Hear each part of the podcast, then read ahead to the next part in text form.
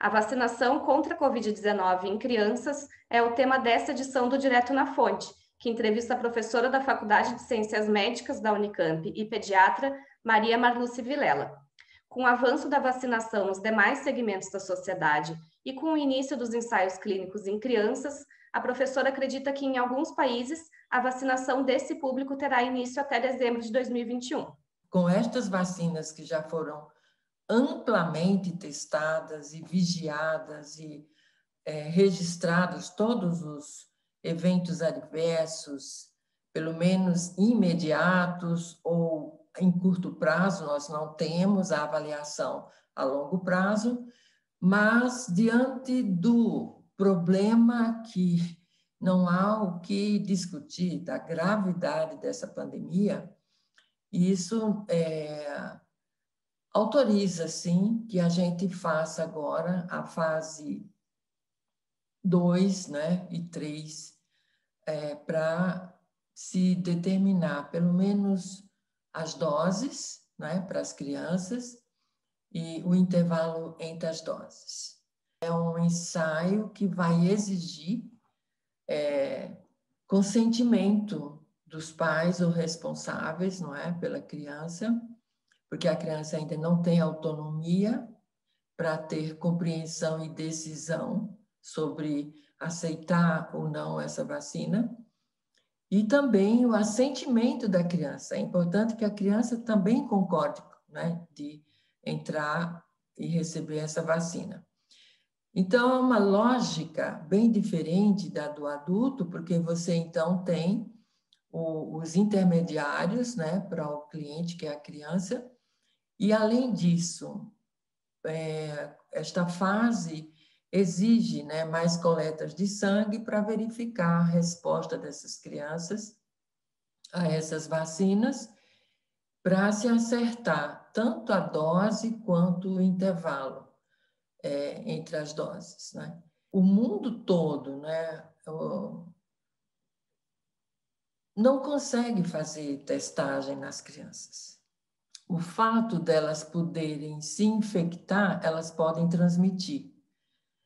E a questão de vacinar essas crianças tem um papel de, primeiro, considerar uma resposta de mais proteção para toda a população e também é, de proteger, né, a expectativa é de se proteger essas crianças desses casos mais graves que já estão bem documentados.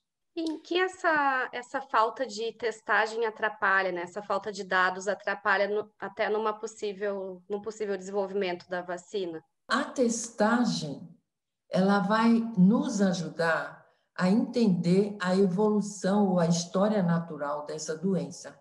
Você aplica uma vacina. Como é que você vai saber da eficácia dessa vacina? É, somente pela taxa de mortalidade que vai reduzir? É importante você saber a taxa de transmissão do vírus e como a gente sabe que também o adulto tem os indivíduos assintomáticos.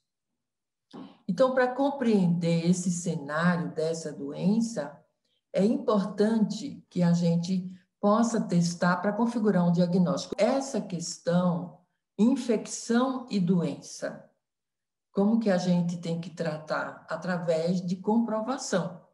Você pode estar com a infecção, mas não tem a doença, não tem aqueles sinais e sintomas que te levem para a cama. E a questão da vulnerabilidade das crianças, embora elas não façam um quadro uh, grave com frequência, eles, elas fazem um quadro grave e é muito interessante a particularidade. Eles entram em contato com, com o vírus SARS-CoV e para manifestar essa gravidade levam quatro semanas.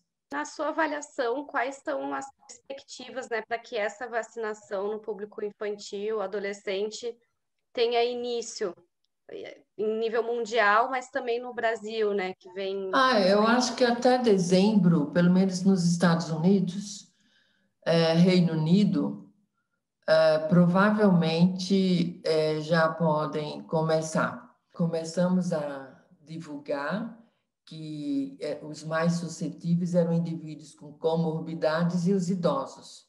E a gente viu isso mudar mais recentemente, agora em 2021, onde os jovens, talvez por terem se exposto mais, né, estão indo e lotando os nossos hospitais. Se ele sai do idoso, passa para o adulto jovem, do adulto jovem para a criança, ou da criança. Esse é um ciclo. O, o vírus vai se multiplicar aonde tem as células para ele se replicar. Se você não vacinar a criança, o que, que pode acontecer? Ela vai continuar ajudando o vírus a se multiplicar e prejudicando aquelas pessoas que poderiam estar livres do vírus.